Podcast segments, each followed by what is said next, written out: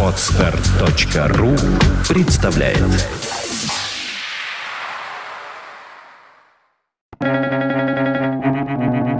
Свободное радио Компьюлента Во Вселенной есть вещи, которые мы знаем, и вещи, которые нам неизвестны, а между ними есть двери. Уильям Блейк.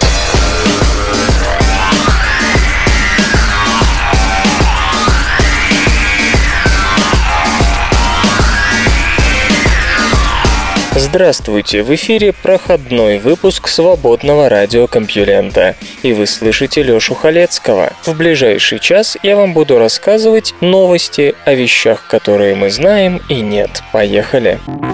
Наука и техника. В тропических озерах Титана может быть жизнь. Наблюдения, проведенные космическим аппаратом Кассини, позволили заподозрить, что темное пятно в сухой экваториальной области Титана, спутника Сатурна, указывает на лежащее под поверхностью метановое озеро. Ряд ученых полагает, что озеро может оказаться оазисом или, по крайней мере, тиглем жизни. Помимо Земли, Титан – единственный объект в Солнечной системе с круговоротом жидкости. Правда, вместо воды здесь жидкий метан. Цикл дождей и испарений приводит к образованию озер вблизи полюсов, но в экваториальных дюнах уровень влажности низок. Там находится аналог земного пояса пустынь, где испарение превосходит осадки. Любая жидкость, попадающая на поверхность, возвращается в атмосферу и затем транспортируется к полюсам, где конденсируется и выпадает дождем. В общей сложности Кассини разглядел уже сотни озер и три моря в полярных областях Титана. Кейтлин Гриффит из Университета Аризоны и ее коллеги полагают, что и на изображениях, полученных Кассини в 2004-2008 годах, им удалось найти первое тропическое озеро, около 60 километров в длину, 40 километров в ширину и не менее метра глубиной.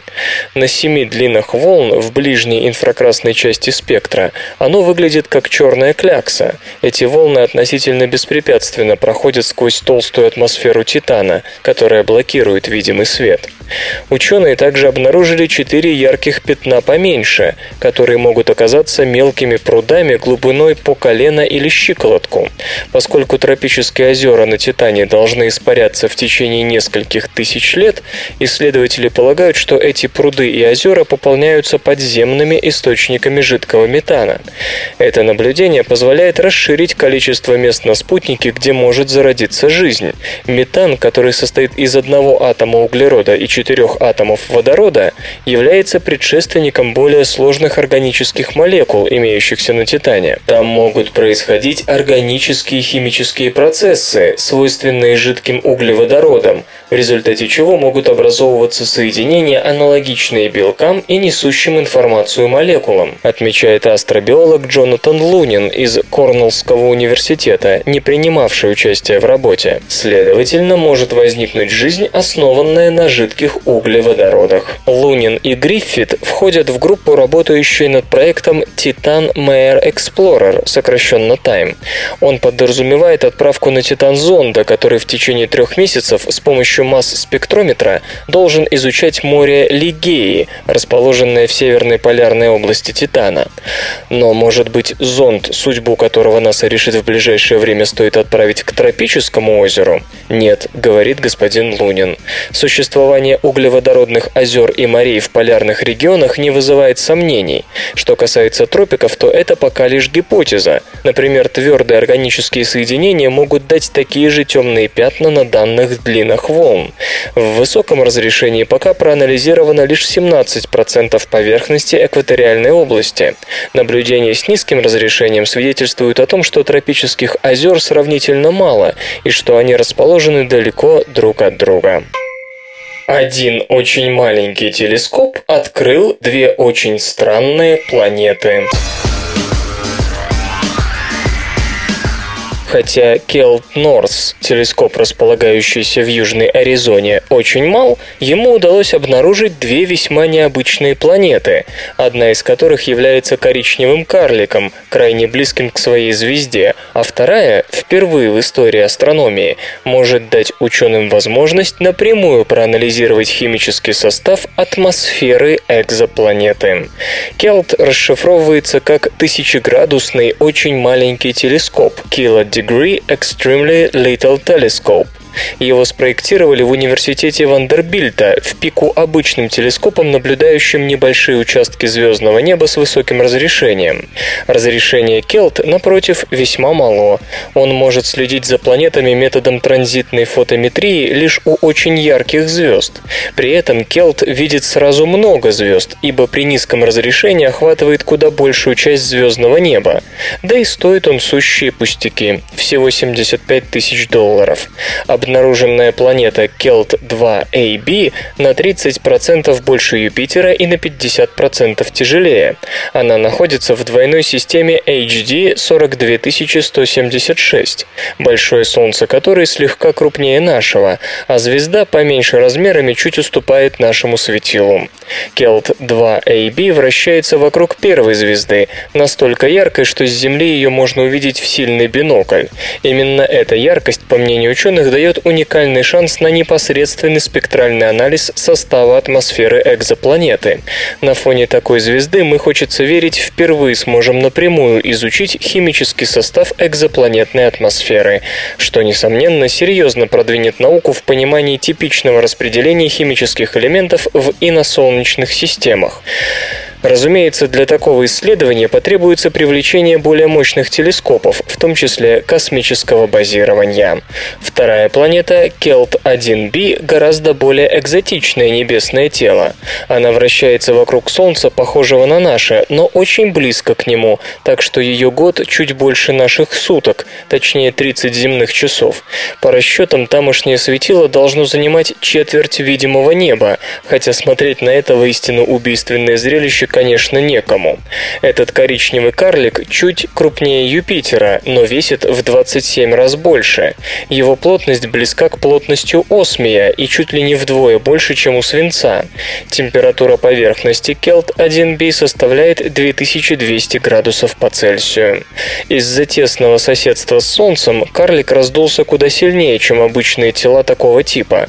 Что особенно интересно, расчеты показывают, что он не смог формироваться в такой близости от звезды, да и приблизиться к ней на такое расстояние Келт-1b мог только в случае столкновения с другим телом сравнимой массы, которое, скорее всего, оказалось вышвырнуто из планетарной системы.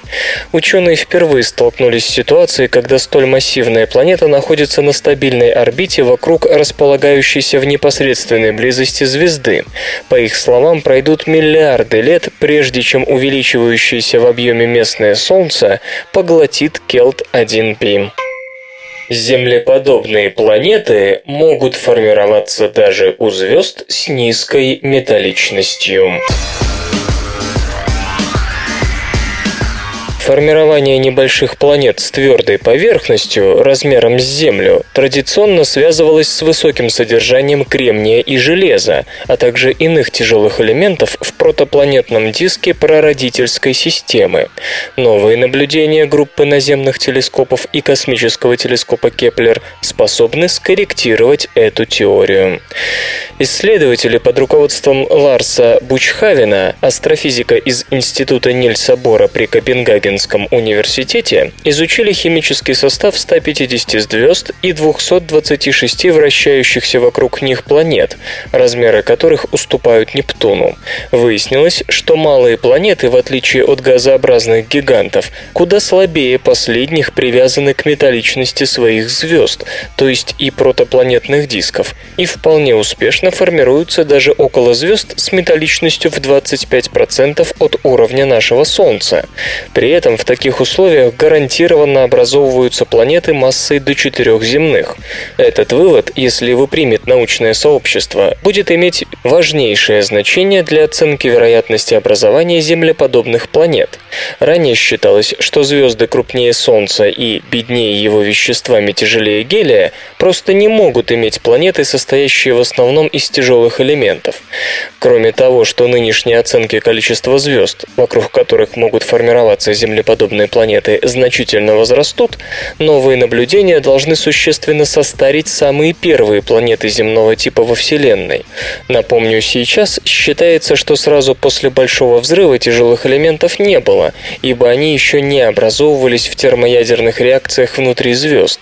Следовательно, значительное время после Большого взрыва, несмотря на наличие звезд и галактик, формирование планет земного типа представлялось невозможным. В случае, если уровень металличности, требуемый для образования планет такого типа, в четверо ниже солнечного, такие небесные тела должны были появиться едва ли не на заре Вселенной, почти сразу после Большого взрыва. Именно поэтому одно из первых исторически сложившихся частичных объяснений парадокса Ферми теперь в значительной степени теряет актуальность. Напомню, оно заключалось в том, что жизнь на Земле возникла лишь как результат значительной космологической эволюции Вселенной, сопровождавшейся постепенным нарастанием металличности, и, следовательно, все цивилизации должны были начать свое развитие относительно синхронно, от того-то мы их пока и не видим. Эта работа предполагает, что землеподобные миры могли формироваться едва ли не в любой момент истории нашей галактики, подчеркивает астроном Дэвид Латтем из Гарвард-Смитсоновского центра астрофизики, один из соавторов исследования. Вам больше не нужны многие ранние поколения звезд, которые выработали бы в своих термоядерных реакциях достаточное количество тяжелых элементов. Кроме того, по словам ученого, гигантские планеты предпочитают звезды, богатые металлами, а маленькие нет. Это важно для понимания количественного состава планетных систем вокруг весьма многочисленных звезд с высокой металличностью.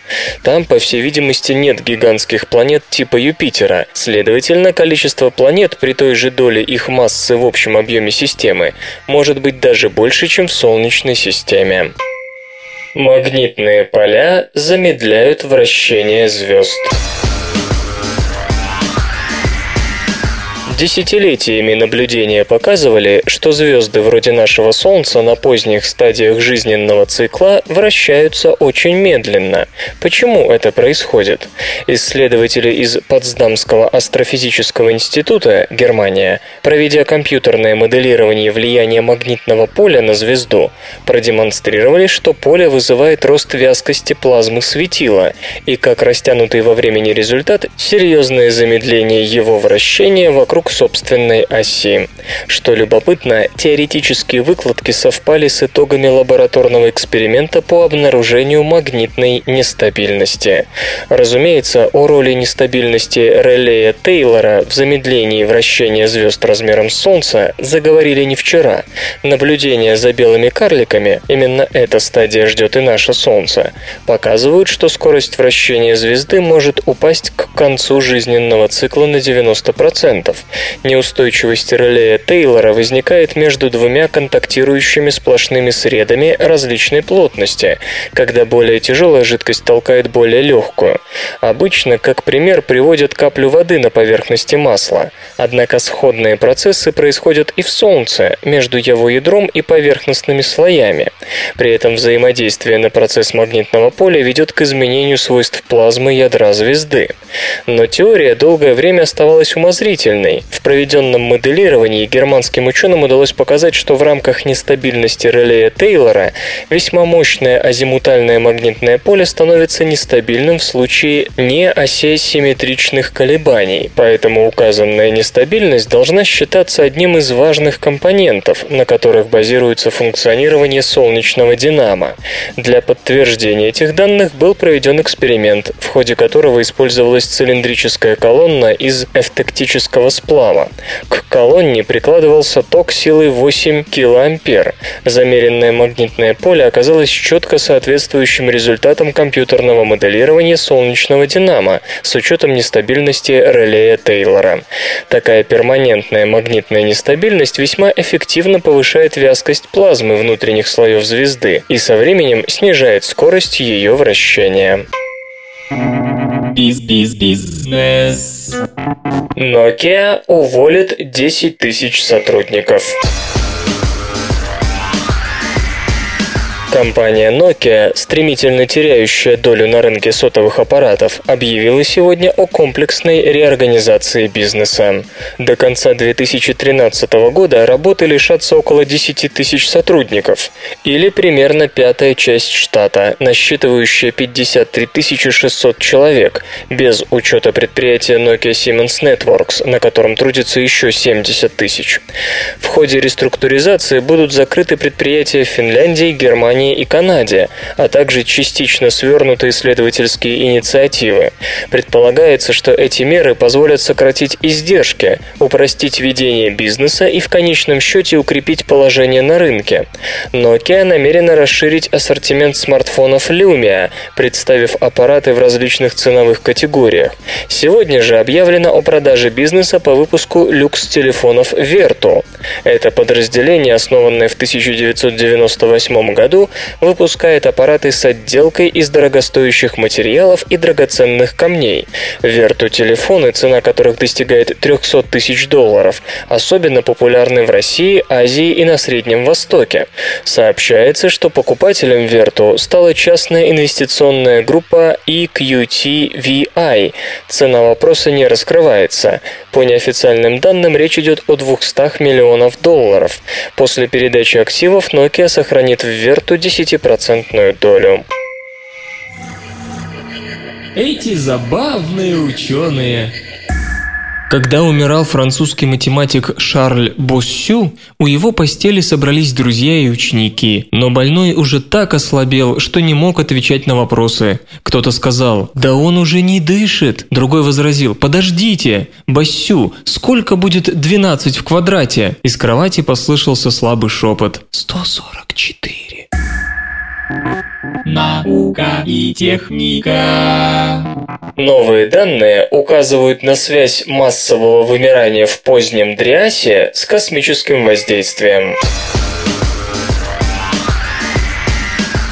Тонком слое осадочных пород в американских штатах Пенсильвания и Южная Каролина, а также в Сирии, международная группа исследователей обнаружила стекловидный материал, который сформировался около 13 тысяч лет назад при температуре от 1700 до 2200 градусов по Цельсию в результате некоего воздействия из космоса. Новые данные поддерживают спорную гипотезу о том, что 12 900 лет назад взрыв кометы или астероида послужил началом периода глобального похолодания, известного как поздний Дриас. Это событие совпало или почти совпало с вымиранием мегафауны плейстоцена и исчезновением североамериканской культуры Кловис. Морфологические и геохимические особенности кремнистых объектов, напоминающих вулканические шлаки, говорят о том, что материал не имеет космического, вулканического или антропогенного происхождения. Очень высокая температура расплава идентична той, что выявлена по следам других космических явлений, например, в метеоритном кратере в Аризоне или на астролазийском поле тектитов, говорит соавтор исследования Джеймс Кеннет из Калифорнийского университета в Санта-Барбаре. Кроме того, по его словам, материал похож на тот, что образовался в результате испытаний ядерного оружия в 1945 году в Сокорро, штат Нью-Мексико, проект Тринити. Доказательства, собранные сторонниками гипотезы, охватывают огромное пространство от Северной Америки до Германии и Венесуэлы. Обнаружение материала в Сирии продвигает область воздействия еще дальше на восток. В связи со столь большим разбросом господин Кеннет и его коллеги предполагают, что взрывов было как минимум три, то есть в атмосферу вошел целый рой фрагментов некоего распавшегося тела. Кстати, любопытное совпадение. В Сирии материал был найден близ неолитического поселения Абу-Хурейра, Хурейра в долине Ефрата, где примерно в то же время происходил переход от охоты и собирательства к производящему хозяйству. Присутствие толстого слоя угля на месте древней деревни указывает на сильный пожар. Вероятно, его причиной послужил космический взрыв. Разметка человеческого мозга продолжается. Немецкие ученые определили в коре человеческого мозга две новые цитоархитектонические зоны. Специалисты из исследовательского центра Юлих, Германия, сообщили об обнаружении в коре человеческого мозга двух новых полей Бродмана. Результаты своих изысканий ученые представили на ежегодной конференции Organization for Human Brain Mapping, происходящей сейчас в Пекине. Нейроны в разных участках коры мозга выглядят и упакованы упакованы по-своему, на что впервые обратил внимание Карбиниан Бродман. Он же первым опубликовал карты коры, размеченные в соответствии с особенностями клеточного строения. Сейчас насчитывается 52 поля по Бродману. Естественно, различия в строении предполагают различия в работе, и функции многих зон до сих пор окончательно не ясны. Но оказывается, даже клеточное строение коры мозга до сих пор может преподносить сюрпризы, хотя хотя трудно представить себе какой-нибудь биологический объект, структура которого пользовалась бы большим вниманием, нежели кора больших полушарий. Новые поля находятся на самом переднем краю префронтальной зоны. В действительности этот участок был обозначен самим Бродманом под номером 10, но десятое поле оказалось слишком большим, и впоследствии ученые все чаще говорили о том, что эту зону надо дифференцировать более тщательно. Функциональные исследования показали, что половина десятого десятого участка отвечает за рабочую, кратковременную память, тогда как оставшаяся часть включается при обработке эмоций и социальных взаимодействий. Гистологический анализ подтвердил догадки о том, что десятый номер нужно разделить. Новые зоны получили название FP1 и FP2. В процессе работы несколько образцов мозга, точнее 10, нарезались слоями в 20 микрометров. Их клеточное строение анализировалось под микроскопом. Эта кропотливая работа заняла несколько лет.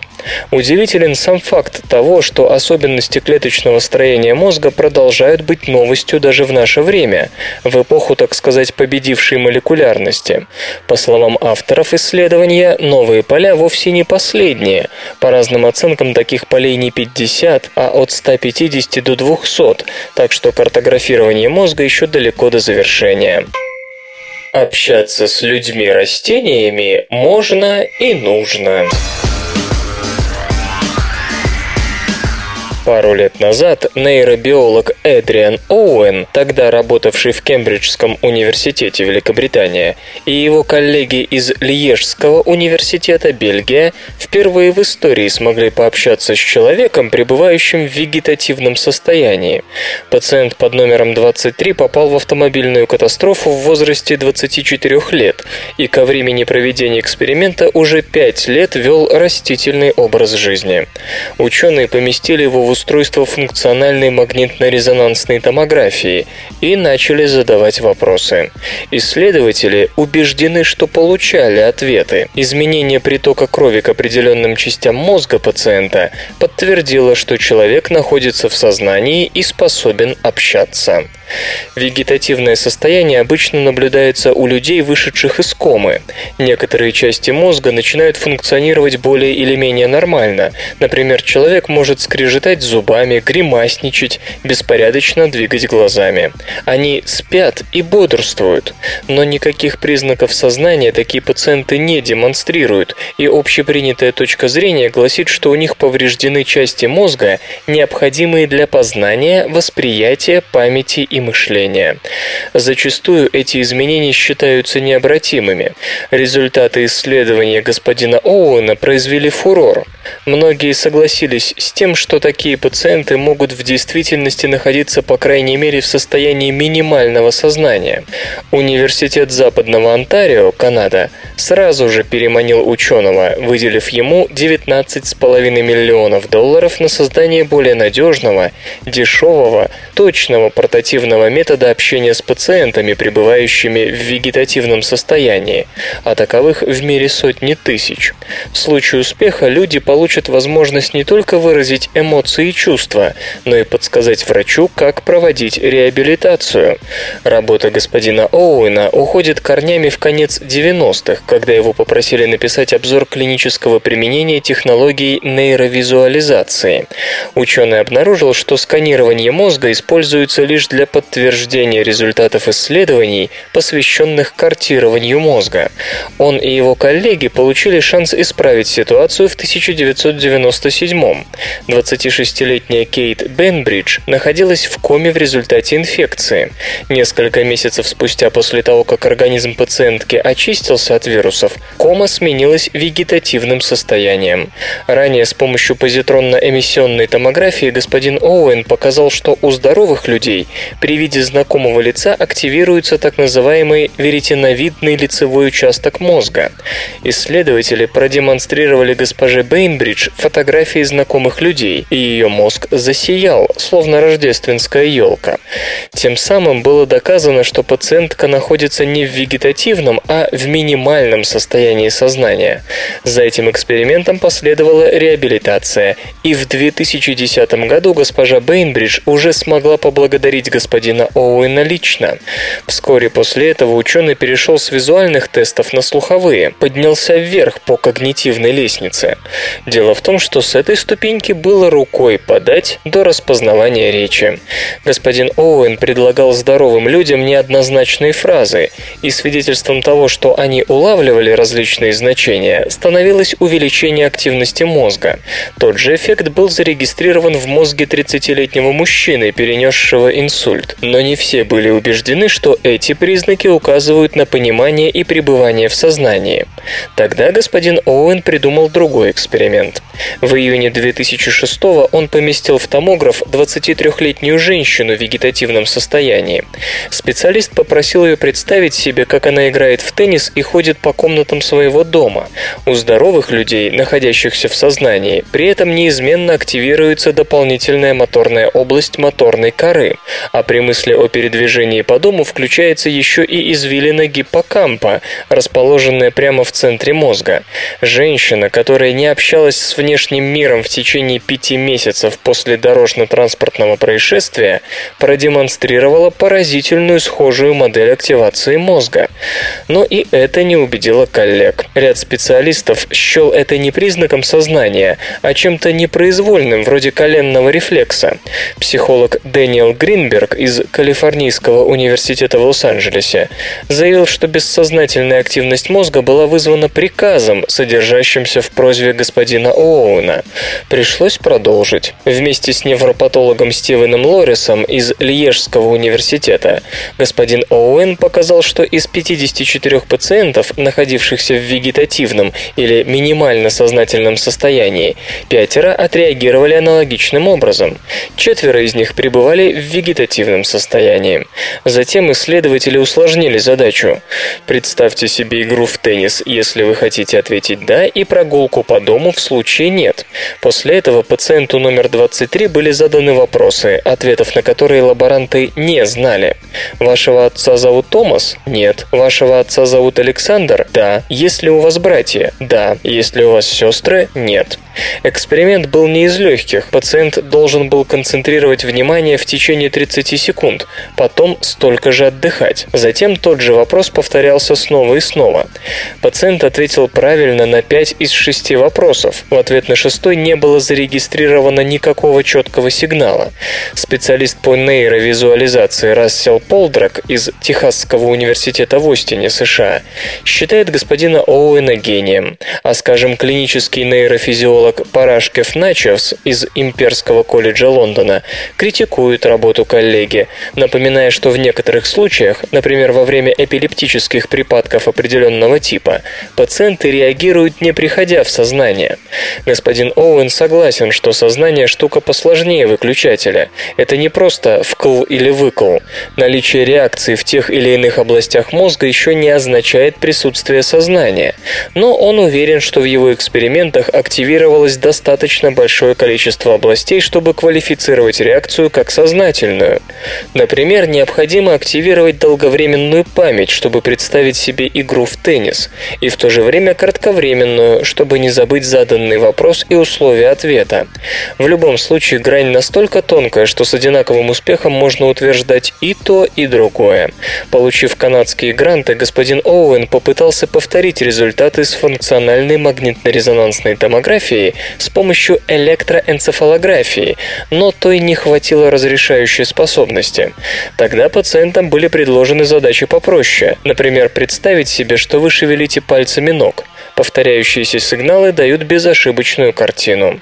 Электроэнцефалография была выбрана в связи с тем, что этот метод дешев, относительно портативен и быстр. Миллисекундная задержка в сравнении с 8 секундами у МРТ. То есть исследовательская группа успевает задать 200 вопросов за 30 минут. Достаточно получить 175-190 одинаковых ответов на один и тот же вопрос, чтобы результаты не выглядели случайными. Теперь господин Оуэн планирует обследовать за год до 25 человек в вегетативном состоянии. У него появился специально оборудованный джип, на котором можно наведываться домой к пациентам. Предстоит выявить признаки работы других систем, например, отвечающих за запах и вкус. Скажем, пациент представляет себе, как сосет лимон, что может привести к изменению pH уровня в полости рта и соответствующему сигналу мозга. Эксперименты на здоровых людях уже позволили выявить, что происходит в мозге при распознавании шутки. Вскоре то же самое ожидает пациентов. Господин Оуэн планирует также разобраться в том, насколько глубок интеллект людей-растений. Он вспоминает знаменитый пример Жана Доминика Баби, написавшего целую книгу, подмигивая одним глазом. В целом, по оценке господина Оуэна, до 20% людей в вегетативном состоянии в действительности способны общаться. Конечно, нет никакой гарантии, что новая технология поможет им вернуться к нормальной жизни, но все-таки стоит попробовать. Интернет и связь. Вышел браузер Opera 12. Компания Opera объявила сегодня о доступности 12-й версии одноименного браузера для персональных компьютеров под управлением Windows, Mac OS 10 и Linux. В веб-обозревателе реализована поддержка интерфейсных тем, которые можно загружать из специального каталога или создавать самостоятельно. Opera 12 позволяет сайтам и веб-приложениям использовать веб-камеру компьютера для получения фотографий. Улучшены средства защиты. Теперь просматривать настройки конфиденциальности и безопасности веб-сайтов стало проще, благодаря отображению в адресной строке значков с цветной кодировкой. Плагины работают в отдельных процессах, благодаря чему в случае сбоя веб-обозреватель продолжает функционировать. Повышено общее быстродействие браузера при запуске, загрузке веб-страниц и обработке кода HTML5. Кроме того, реализована поддержка новых веб-стандартов и языков с написанием справа налево появилась экспериментальная система аппаратного ускорения рендеринга страниц. Загрузить Opera 12 можно с сайта opera.com. Опубликован перечень заявок на новые домены верхнего уровня. Интернет-корпорация по специализированным именам и адресам ICANN обнародовала список заявок на регистрацию новых доменов верхнего уровня по программе New GTLD. Запросы принимались с 12 января по 30 мая 2012 от крупных корпораций, ассоциаций и органов государственной власти. За регистрацию домена верхнего уровня нужно заплатить 185 тысяч долларов и затем ежегодно тратить на обслуживание населения 25 тысяч. Частные лица и индивидуальные предприниматели в программе New GTLD не участвуют. Сообщается, что всего ICANN получила 1930 заявок. Из них почти половина, 911, направлена из североамериканского региона. На 230 доменов подано больше одной заявки. Среди них App – 13 запросов, Home – 11 и Inc. – 11. Компания Google направила более 100 заявок заявок, в том числе на домены Android, Google, YouTube и LOL, что является сокращением от Laugh Out Loud – громкий смех. Кроме того, зарегистрировать домен по собственному названию захотели компании Apple, IBM, Intel, Microsoft и другие. Из России подано только 8 заявок. Фонд «Разумный интернет» намерен зарегистрировать домен .дети. Фонд за действие развитию технологий и инфраструктуры интернета – домены «Москва» и «Москоу». Кроме того, направлены запросы на создание доменов «Рус» от имени Rusnames Limited и GDN от НИС ГЛОНАСС, а также Сколково, фонд Сколково, Татар, Республика Татарстан и Яндекс. Угадайте от кого. После публикации заявок начинается сбор возражений со стороны участников рынка и государственных структур. По некоторым оценкам может быть забраковано до половины запросов на создание новых доменов. Музичний перепинок. Стала помощь бесконечна, чьи-то мысли приоткрыв. Ты задумался о вечном, о проблемах позабыв И как будто улетая, загадал желание ты сам пока еще не зная То, что сбудутся мечты. О счастливой судьбе О счастливой судьбе Звезды стали молчаливы Подмигнул своим лучом. Ты окажешься счастливым И все проблемы ни при чем. Окунуться в эту бездну В океан мерцания звезд. И, наверное, бесполезно задавать себе вопрос, что еще нужно тебе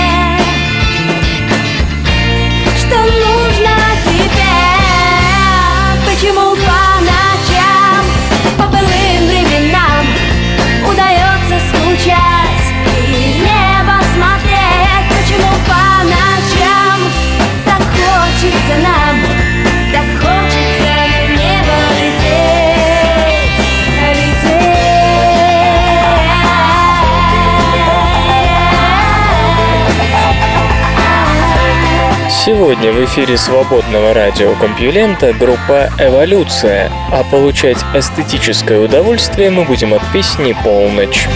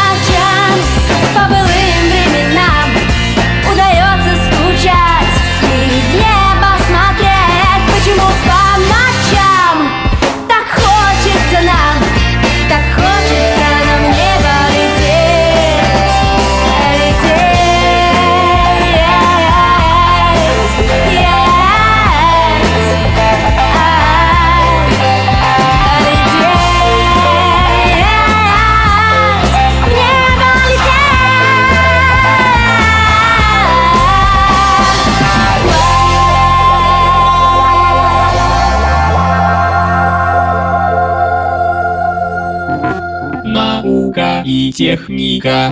Подростковый мозг справляется с алкоголем хуже, чем подростковая печень. Метаболизм подростков быстро учится выводить этанол из организма, но высшая нервная деятельность продолжает в полной мере страдать от увлечения спиртным. Степень опьянения достовернее всего можно оценить по уровню алкоголя в крови. Предполагается, что чем больше алкоголя в организме, тем развязнее и бессвязнее ведет себя человек, то есть психика точно отражает биохимию и физиологию. Однако исследователи из Университета Бейлора, США, призывают разделять физиологические и психические эффекты употребления алкоголя, по крайней мере тогда, когда речь идет о подростках. Несмотря на то, что в своих экспериментах ученые использовали крыс, считается, что этанол одинаково влияет на организм человека и животных. Около сотни молодых крыс прошли курс по поиску в водяном лабиринте плавучего островка, на который можно было выбраться. После этого половину животных обрабатывали алкогольными парами по несколько часов в течение четырех дней. Это, по словам ученых, довольно адекватно имитировало бурные вечеринки с большим количеством спиртного. Другая половина крыс в это время отдыхала от лабиринта. Затем крысы, надышавшиеся парами алкоголя, получали полуторасуточный перерыв. Наконец, всем животным делали инъекцию алкоголя, как если бы они прилично выпили, и снова запускали в лабиринт. Крысы, находившиеся в алкогольной атмосфере, выработали метаболическую устойчивость к этанолу. После инъекции спирта он исчезал из их организма быстрее, чем у животных, которых не обрабатывали парами алкоголя. Это сказывалось и на их физической форме. Попав в воду, они плыли быстрее и активнее, чем животные из контрольной группы, хотя принятая доза была у всех одинаковой. И вот тут начинается самое интересное. Как пишут авторы в журнале Brain Research, после новой порции спирта алкоголизированные животные быстрее забывали, куда надо плыть. То есть представления о пространстве, маршруте и направлении движения у них страдали сильнее. Иными словами, регулярные попойки способствуют тому, что организм привыкает к алкоголю и начинает более эффективно его утилизировать. Подросток может выпить много больше нормы, и ни один анализ крови это не обнаружит. Но это привыкание не касается высших функций нервной системы. Проблемы с памятью, ориентацией в пространстве, речью и тому подобное будут только усугубляться. Считается, что употребление алкоголя в нежном возрасте сильно повышает риск взрослого алкоголизма. Возможно, причина как раз в том, что человек по молодости быстро обретает устойчивость к явным физиологическим последствиям перепоя, но при этом у него накапливаются не столь явные, но более чем серьезные алкогольные изменения в психике. Вирус дарит новую надежду на успех в борьбе с раком. Ученые показали, как обычный респираторно-кишечный вирус уничтожает раковые клетки, запуская иммунную реакцию, подобно вакцине при введении в кровоток пациента. Тем самым сделан еще один важный шаг в разработке новых противораковых препаратов. Исследователи из Университета Литца и Института исследований рака, оба Великобритания, сообщают, что умение реовируса пристраиваться к красным кровяным тельцам позволяет ему избегать атак антител, находящихся в кровотоке, что в противном случае могло бы нейтрализовать его противораковые способности. Это позволяет вводить реовирусный препарат внутривенно, так как это делается при обычном химиотерапевтическом лечении. Напомню, что другие вирусные средства атакуются иммунной системой, а потому требуют прямого введения в опухоль, что по сути сводит к нулю значимость такого подхода. На этом уникальность реовируса в качестве противоракового противоракового лекарства не заканчивается. Как было показано во время испытаний на 10 пациентах с поздней стадии рака кишечника, реовирус наносит раковым клеткам двойной удар. Во-первых, инфицированные онкоклетки гибнут от прямого действия вируса, а во-вторых, инфицирование запускает ответную иммунную реакцию, которая помогает добить те раковые клетки, что остались в живых. Но и это еще не все. На пациентах с раком печени было подтверждено подтверждено, что реовирус поражает только раковые клетки, не трогая здоровые ткани. Десяти больным, ожидавшим пересадку органа за несколько недель до операции, провели курс вирусной терапии.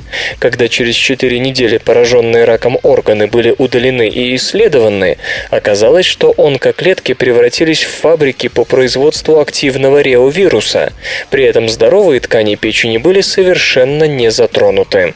Таким образом, складывается картина, которая не может не ободрять. За счет своей способности передвигаться по организму на спине красных клеток крови, реовирус не разрушается иммунной системой и может быть введен внутривенно.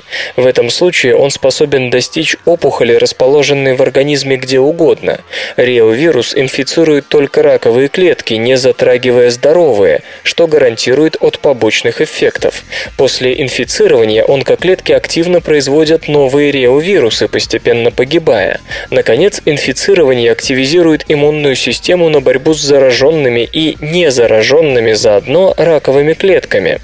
Осталось лишь понять, почему вирусной атаке подвержены только раковые клетки и почему возникает ответная реакция иммунной системы. А ответ прост. Виноваты сами злокачественные клетки. Их неуемное желание отключать все защитные клеточные механизмы наконец-то вышло боком им самим.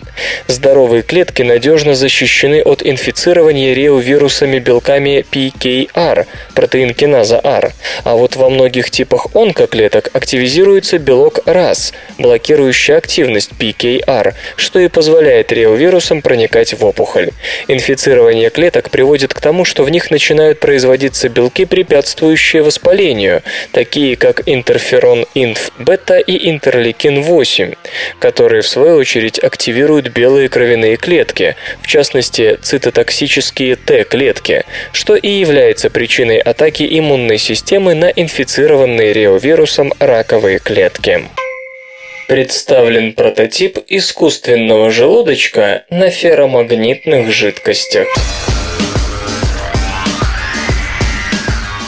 Ферромагнитные жидкости давно используются в ряде отраслей. С их помощью производят и акустические колонки, и бронежилеты.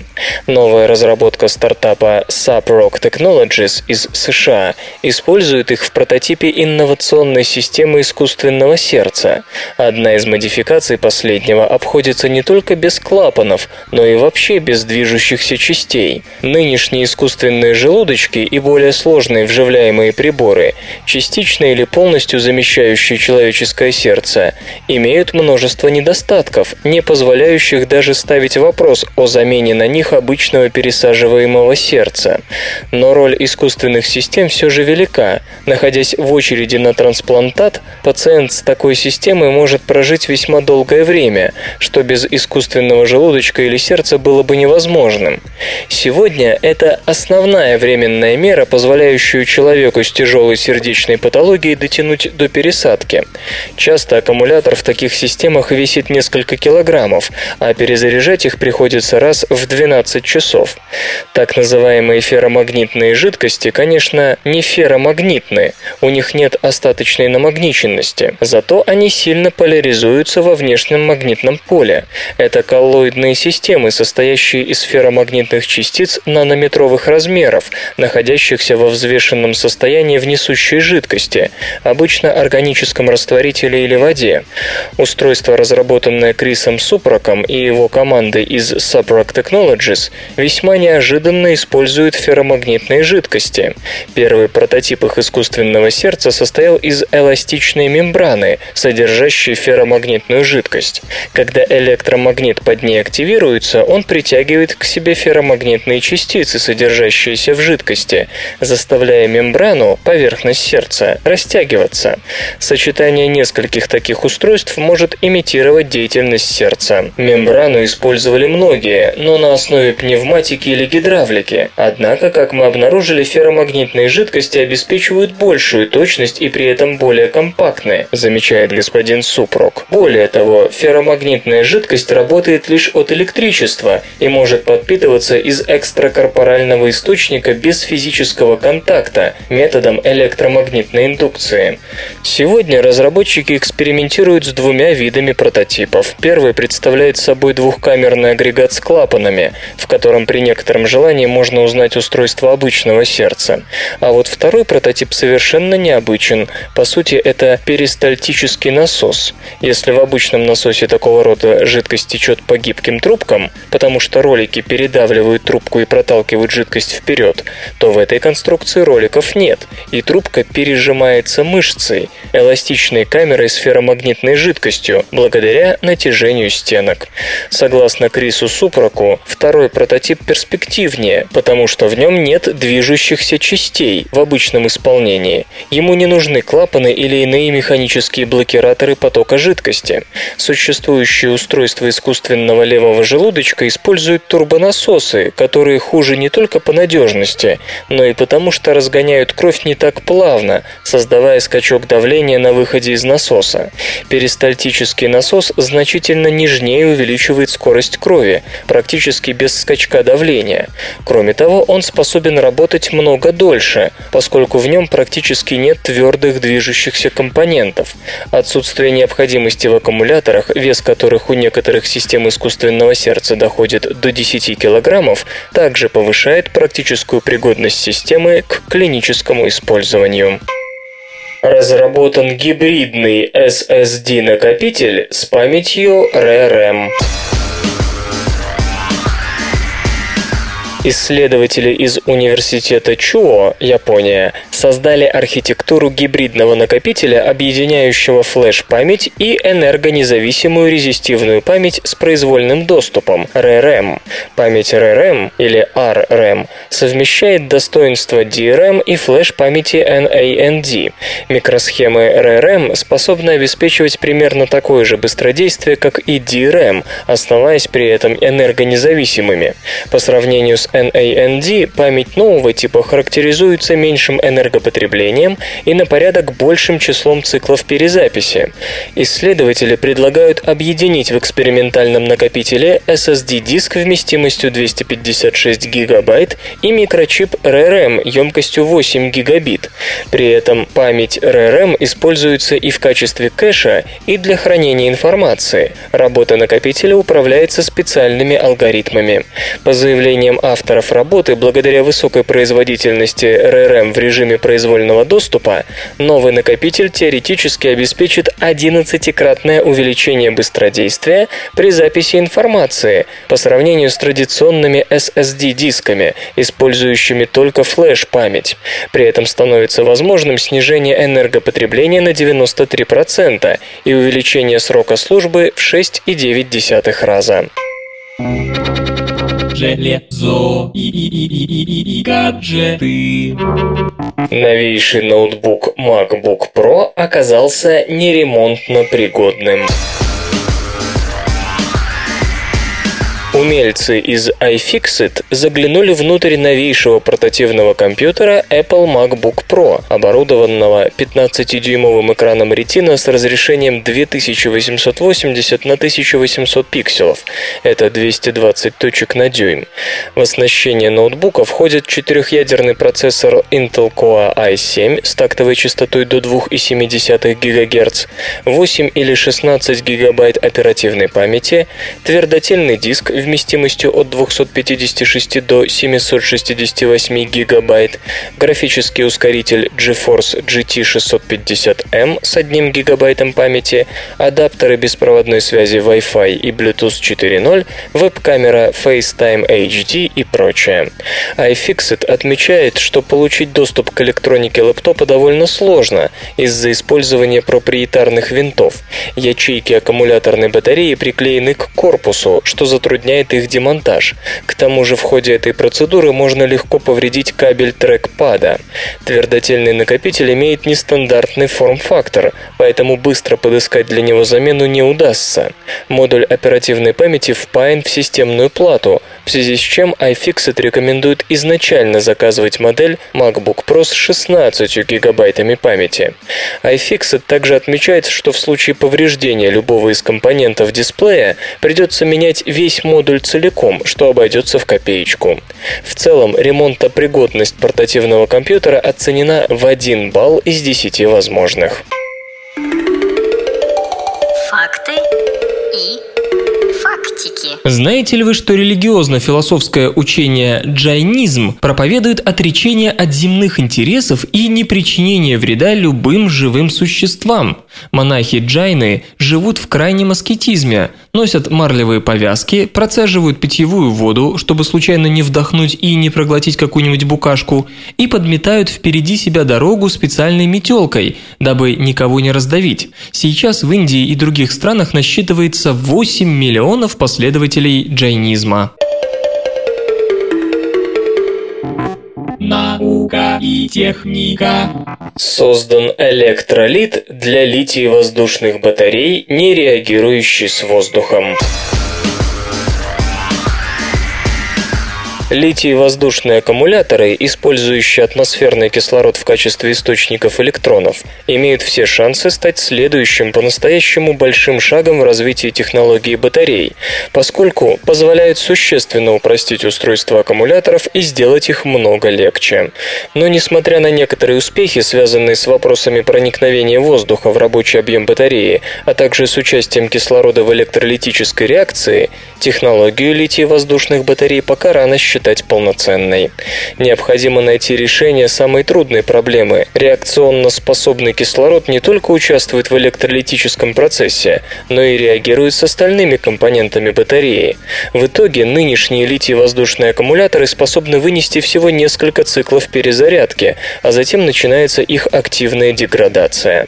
Но кажется ученым из университета Ханьян, Южная Корея, и университета Ла Сапиенца, Италия, удалось найти такой электролит, который не реагирует с кислородом, обеспечивая стабильные рабочие показатели в течение множества циклов перезарядки. Причем теоретическая энергоемкость новой батареи по расчетам авторов способна достичь ошеломляющих величин. Итак, предлагаемый электролит состоит из хорошо известных компонентов – диметилового эфира тетраэтиленгликоля и трифлюорометансульфаната лития. Полученный их смешением электролит способен проводить ионы лития даже при комнатной температуре. Наилучшим образом стабильность нового электролита характеризует то, что 20-й цикл перезарядки сложно отличить от сотого. При этом ученым не удалось обнаружить никаких активных кислород-содержащих интермедиатов, которые могли бы свидетельствовать о разложении материала.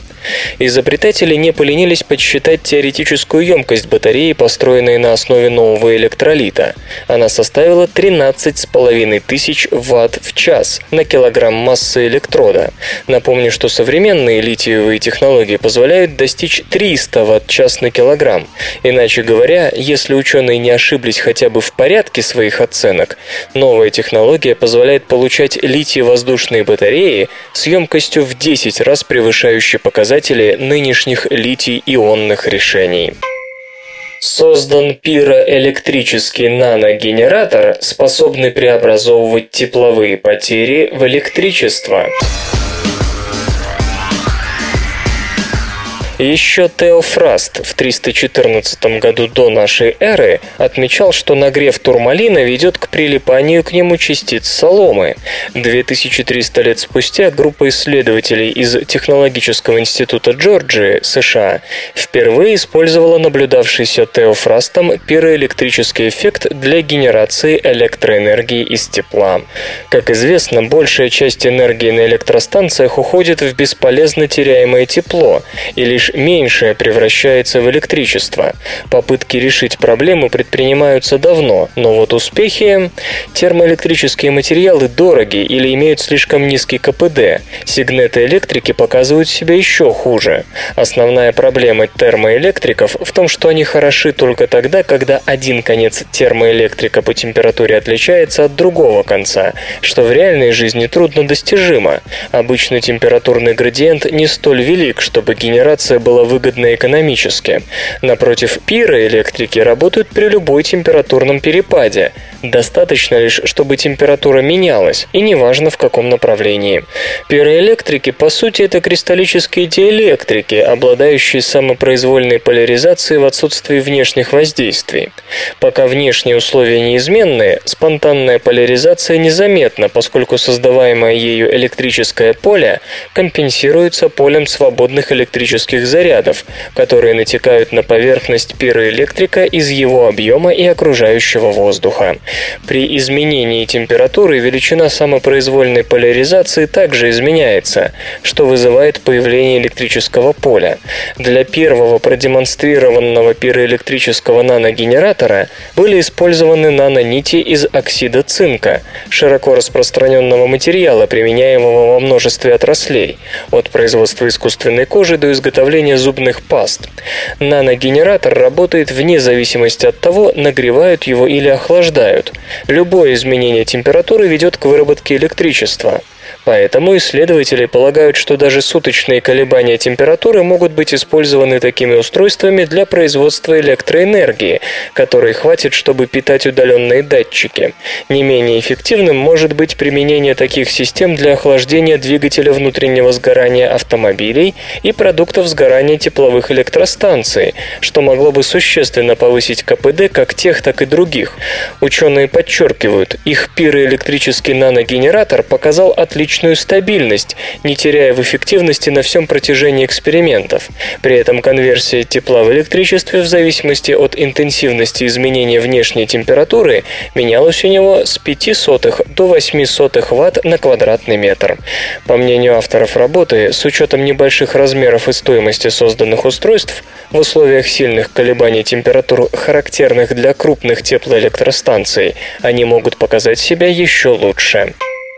Нанокубики самособираются в световые антенны и линзы. Калифорнийском университете в Сан-Диего создана технология, которая позволяет металлическим нанокристаллам самопроизвольно организовываться в более крупные и сложные материалы для постройки антенн и линз. Металлические нанокристаллы, обладающие кубической формой, подобно кирпичикам или тетрис-блокам, спонтанно самоорганизуются в структуры более крупного масштаба с точной взаимной ориентацией. Рассматриваемое исследование имеет отношение к нанокристаллам наноплазмоники, оперирующие материалами, способными манипулировать светом, используя структуры, которые меньше длины волны света. Так, использовавшиеся здесь нанокубики были меньше 1,1 микрометра. Точная ориентация конструкции – наиболее важный фактор для того, чтобы кубики могли задерживать свет в случае наноразмерных антенн или фокусировать его в случае наноразмерных линз при разных длинах волн падающего света. Подобные исследования исследования представляют наибольшую ценность для оптической химии, биосенсоров, где свет взаимодействует с молекулами, и в оптических системах, использующих свет для передачи информации. Для построения объектов, подобных антеннам и линзам, группа Андреа Тао использует металлические нанокристаллы разнообразных геометрических форм, позволяющих выстраивать желаемые более масштабные структуры. В рассматриваемой работе госпожа Тао и ее коллеги имели дело с кубиками, состоящими из кристаллического серебра, которое способно захватывать свет при организации в мультичастичные компоновки. Захват света ультрамалым объемом позволит создать экстремально чувствительные оптические сенсоры, и это даст исследователям возможность отслеживать то, как движутся, реагируют и изменяются во времени отдельные молекулы. Для установления контроля над организацией нанокубиков ученые разработали метод, заключающийся в нанесении на поверхность кубиков полимерных цепей для направленной модификации и взаимодействия друг с другом.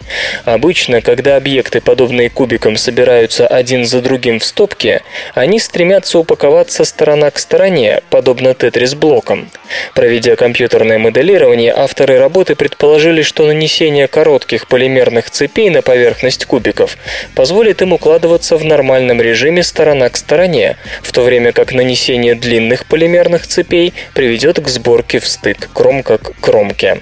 Для демонстрации возможностей своей нанотехнологии ученые создали из нанокубиков с разными вариантами ориентации звеньев микроскопические пленки, показав, что последние пропускают и отражают разные длины волн света. Экспериментально зарегистрировано образование тяжелых фермионов в твердых телах.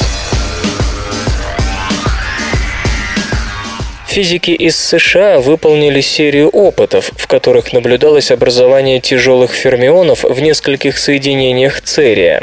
Тяжелыми здесь названы не фундаментальные частицы, а квазичастицы, низкоэнергетические фермионные возбуждения с большой эффективной массой.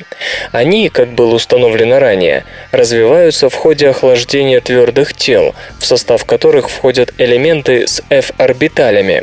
Причиной их образования становится является взаимодействие спинов F-электронов и коллективизированных электронов, частиц, легко двигающихся в кристаллической решетке в виде электронного газа.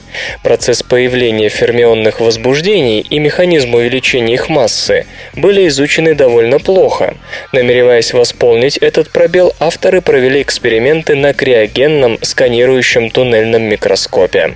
В результате физикам удалось охарактеризовать время жизни тяжелых квазичастиц и явления их рассеяния и интерференции. Кроме того, американцы показали чувствительность процесса туннелирования к композитной природе квазичастиц, квантовому запутыванию электронов проводимости и F-электронов. Собранные данные должны помочь теоретикам, которые занимаются проблемой нетрадиционной, то бишь не соответствующей стандартным моделям Бардина, Купера, Шрифера и Боголюбова, сверхпроводимости. Связь здесь очень простая Восьмая. Появление фермионных возбуждений считается ключевым условием перехода соединений, содержащих актиниды и лантониды, в то самое нетрадиционное сверхпроводящее состояние. Железо и гаджеты. В процессорах AMD появятся разработки ARM. Компания AMD объявила о заключении стратегического партнерского соглашения с британским разработчиком энергетически эффективных чипов ARM. Цель сотрудничества – повышение безопасности гибридных процессоров AMD Accelerated Processing Units – APU на аппаратном уровне. Ожидается, что AMD предложит разработчикам решение с поддержкой фирменной системы ARM Trust Zone.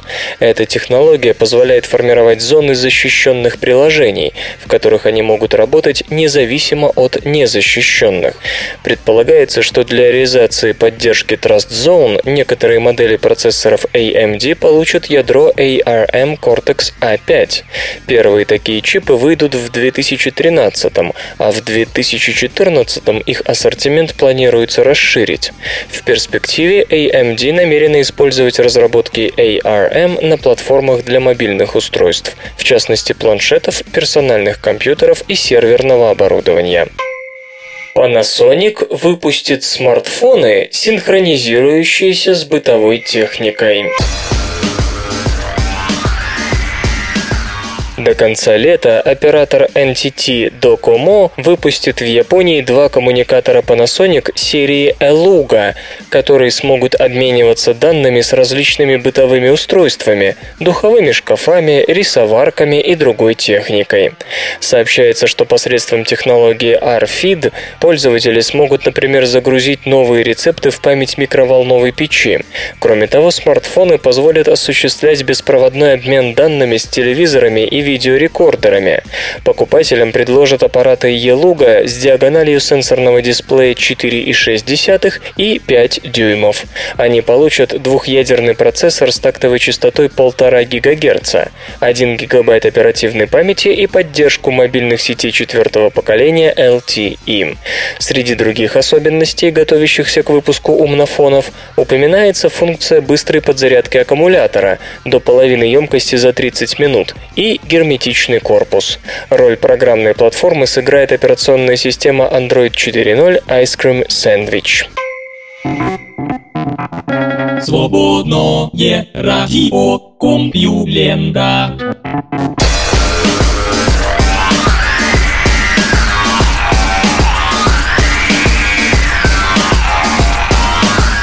Проходной выпуск СРК подошел к концу. Загляните на сайт компьюлента.ру, там новостей еще больше.